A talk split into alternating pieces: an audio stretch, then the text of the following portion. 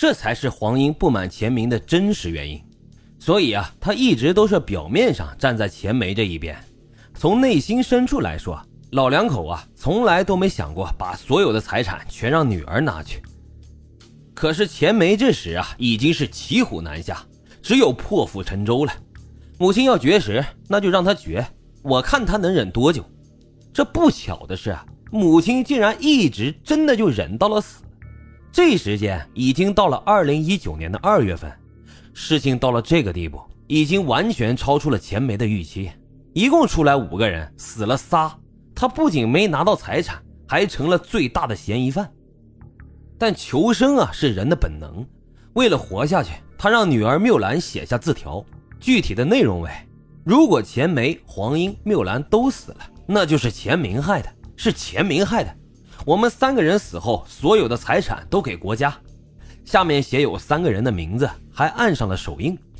有网友就分析啊，钱梅的本意是要凭着这张字条嫁祸给钱明，同时啊，也是为自己争取财产。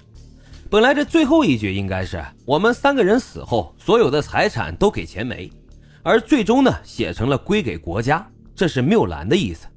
所以这钱梅就是要把三个老人的死都嫁祸给钱明，毕竟啊，此时此刻活命才是第一位。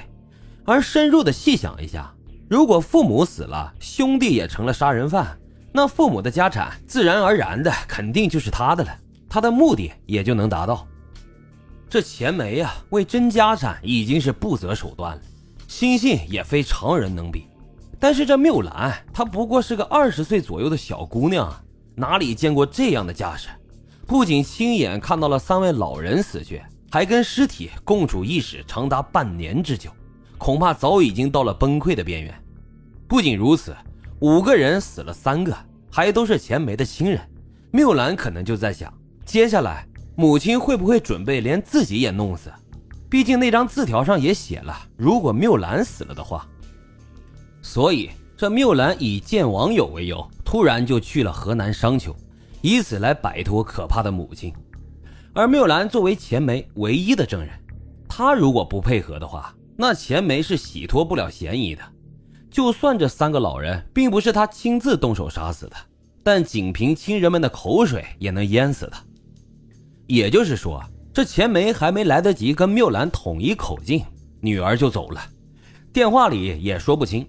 钱梅啊，别无选择，就一直追到了商丘。对于母亲来说，缪兰此时有着深深的恐惧，但她又接受过教育，知道这母亲所作所为既违反了法律，也违背了道德，因此啊，她没有同意帮母亲做假口供的要求。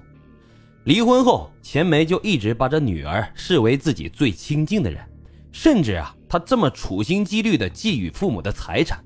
很大程度上也是想为自己的女儿铺平后面的路。如今自己最在意的女儿却不理解他，也不支持他，让他感觉这人生一下就没了盼头。同时，那三个老人的死他也无法解释，于是万念俱灰的他决定跳楼自杀。这一天定格在了二零一九年的五月十二日。关于这一点啊，其实有网友猜测说，这钱梅是被女儿缪兰推下去的。这一点啊，当时的澎湃新闻里说的很清楚。经商丘警方调取了酒店监控确认，钱梅是自行走到过道窗户跳下去的，所以针对缪兰的阴谋论并不成立。钱梅坠楼的新闻爆出后，钱明才知道出了事儿。经过多方的调查，最后牵扯出了这样一起看似诡异离奇的命案。有网友还问：那父母外出那么久，这钱明难道一直都不联系吗？这个其实我们前面说过，姐姐钱梅呢，经常不打招呼就开团旅游，在她的授意下，外出的父母也基本不告诉儿子，所以这次钱明也就没当回事儿，直到看到姐姐坠亡的消息，才知道出事儿了。咱们来总结一下，整起事件其实就是因为姐姐钱梅想要霸占父母财产而苦心经营出的一场闹剧，最终呢，以她的死亡来收场。从法律的角度上来说，三位老人的死虽然表面上都是病死、饿死的，但钱梅有一定的主观刻意性，所以啊，他的确算得上是犯罪嫌疑人。但是他已经死了，所以警方才给出了排除刑事案件的可能，毕竟这件事儿很多内容涉及到了钱家的隐私，所谓家丑不可外扬，警方这么做也是对活着的钱明、钱晓以及缪兰的一种保护吧。好了，今天的案子就为大家分享到这里，感谢收听老白茶馆，我们下期再会。